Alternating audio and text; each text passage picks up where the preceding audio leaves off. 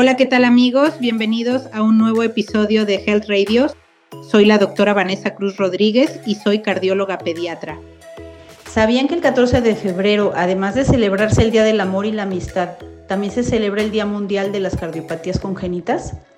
Esta fecha fue creada con el objetivo de realizar una jornada mundial para concientizar sobre la prevención, el diagnóstico y el tratamiento oportuno de estas enfermedades y poder ofrecer una mejor calidad de vida a los pacientes afectados.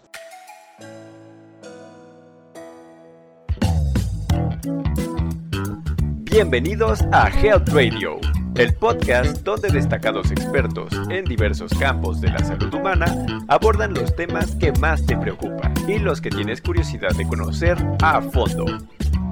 Health Radio, el podcast de la salud.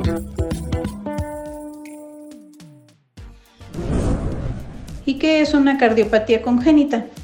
Pues es una malformación del corazón, de sus venas o de sus arterias que se origina desde antes de nacer. Esta malformación ocurre desde las primeras ocho semanas de gestación, es decir, en los primeros dos meses de embarazo, que es cuando se desarrolla el corazón. Cuando una mamá está embarazada, se da cuenta de ello, que es alrededor del primero o segundo mes, el corazón del bebé está casi formado en su totalidad. Pero, ¿qué tan frecuentes son las cardiopatías congénitas? Pues la verdad es que son muy frecuentes, es la malformación más frecuente que hay. La prevalencia real en México se desconoce a ciencia cierta, pero a nivel mundial es de 8 a 10 por cada mil recién nacidos vivos. Es decir, que alrededor de uno de cada 100 bebés nacerán con alguna malformación cardíaca. Aunque no se sabe el número exacto de bebés que nacen en nuestro país con algún defecto cardíaco porque muchas veces no se diagnostica, sí se sabe que es la segunda causa de muerte en menores de un año. De ahí la importancia de conocerlas y sospecharlas de manera oportuna.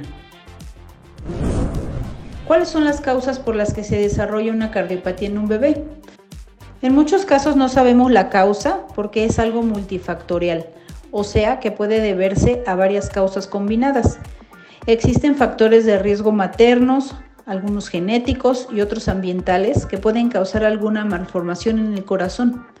Dentro de los factores maternos se encuentran enfermedades como la diabetes, cuando está presente desde antes del embarazo, el lupus y la obesidad materna, que puede elevar la incidencia hasta un 11% según algunos estudios que se han realizado. En cuanto a los factores genéticos, actualmente se conocen muchos genes involucrados en el desarrollo de estas patologías. Hay un mayor riesgo de presentarla cuando se padece algún síndrome, como el síndrome de Down, por ejemplo, que es el más frecuente a nivel mundial. En estos bebés hasta la mitad de ellos puede tener alguna cardiopatía y también se pueden corroborar las causas genéticas porque el riesgo se eleva cuando hay antecedentes familiares en alguno de los padres o hermanos. Respecto a las causas ambientales, son aquellas como algunas infecciones virales como la rubiola, el herpes, toxoplasma, citomegalovirus e incluso el COVID, que se afecta a la madre embarazada en esos primeros dos meses de gestación donde se está desarrollando el corazoncito del bebé, puede causar cardiopatías.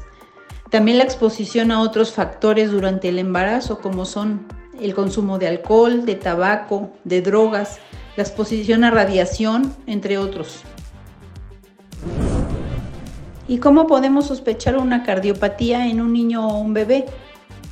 pues hay que buscarlas de manera intencionada en niños que padecen algún síndrome o en quienes hay antecedentes de familiares de primer grado con alguna cardiopatía, así como en los recién nacidos que tienen un resultado anormal en el tamiz cardíaco. También hay que sospecharlas cuando hay algunos signos o síntomas, como por ejemplo fatiga o sudoración excesiva a la alimentación en un bebé o en la actividad física en niños más grandes cuando hay también baja ganancia de peso o talla baja, es un niño que no está creciendo de manera adecuada.